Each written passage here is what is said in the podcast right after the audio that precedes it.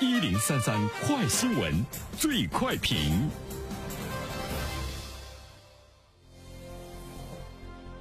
最快评，接下来我们关注近年来包括乐客、超级星星等在内的新型健身房不断推出，按次付费全时段营业模式逐渐兴起，Keep 等在线健身平台走俏，更是打破空间限制，让健身场所无处不在。在销售导向的运营思路到用户导向的平台化模式，互联网加健身让动起来的门槛不断降低。对此，有请评论员袁生。你好，袁生。你好，晨曦。互联网加的健身房，不知道大家呢是否尝试过哈？呃，我平时呢比较喜欢去那个冰山会谷呢跑步，因为那块空间呢是比较大，而且呢也有很多的年轻人的聚集，我就看到呢有。我们刚才说到的健身房，就是有很多的年轻人，他刷卡就进去了，里面没有什么教练，只有呢这个运动的器械，而且呢是二十四小时，啊，你都可以。大概呢占地面积呢是三百平左右，有的还没有那么大。你通过 A P P 扫码开门，自助服务。它目前在年轻的群体中呢，就是开始走红。按次来付费，全时段的营业模式呢是逐步的这个兴起，啊，所以呢，我们觉得这种新型的健身房它会逐步逐步的普及起来。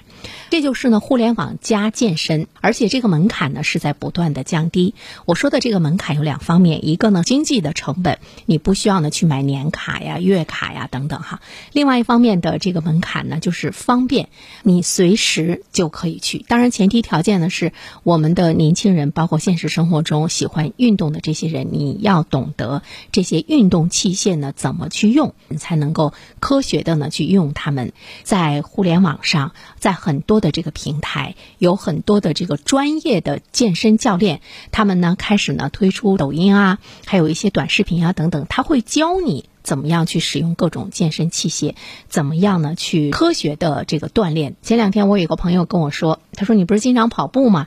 就是那个跑步鞋的鞋带的系法都是有科学性的哈。发过来了好多的这个短视频。互联网加的这种健身的趋势，在普通的老百姓中呢，已经非常广泛。全民健身呢，进入到一个新的领域。这就是呢，我们今天说的新模式、新业态的加持下，健身这件事情变得更。更智能、更轻量。也更呢社交，所以这里面呢就给我们的一些呃喜欢做投资的朋友，其实可以关注一下呢这个行业它未来的这个前景。那么喜欢这个运动和健身的朋友的话呢，可以呢更好的运用线上线下，为自己的健身呢创造呢更便利条件。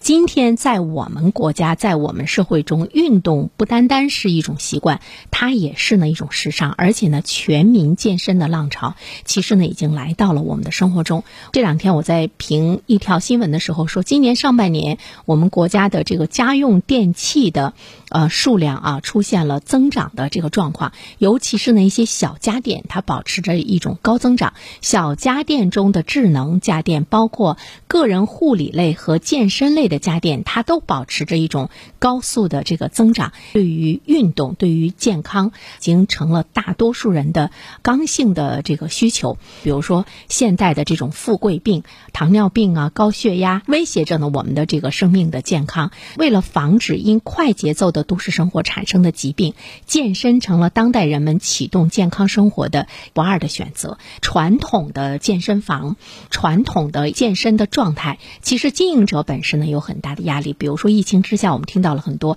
传统的健身房的一种这个倒闭。呃，但是呢，因为它依然有着非常广大的需求，健身房怎么样更好好的能够服务于老百姓？所以呢，互联网加健身房，包括智能的健身房，已经开始呢进入到了我们的生活中。那么说到中国人的需求，比如说，目前中国健身房的总量跟美国呢是持平的。虽然我们健身人口的渗透率还远不及美国，但是从总量上来看呢，跟美国已经是持平了。这跟人们的健身意识不断的提升，逐渐迈入到全民健身的时代，有着非常的这个紧密的关系。包括呢，我们。在电视机前看奥运会的时候，我相信已经有越来越多的这个朋友，不单单是去看比赛，不单单呢是看这个结果，有的人可能是去看专业的这个运动员他的这个跑步的姿势，他的这个打球的这个状态有哪些，我们在日常中呢是可以借鉴的。而且呢，随着互联网云端健身的兴起，那么不少的健身企业、互联网的企业开始呢联手进入到呢市场，那么包括我们的老百姓也。也开始更多的用互联网的这种思维方式去呢进行健身。总之呢，大家呢是需要性价比更高的一种健身方式。所以说，在这种状态之中，我们要呢关注这个行业的新的业态，我们也要改变呢我们传统的健身和锻炼的一种思维方式。祝每一位朋友健康长寿吧。好了，晨曦，感谢原生，我是原生。如果你想听到我解读的更多的书籍，欢迎关注原生读书小程序。谢谢你。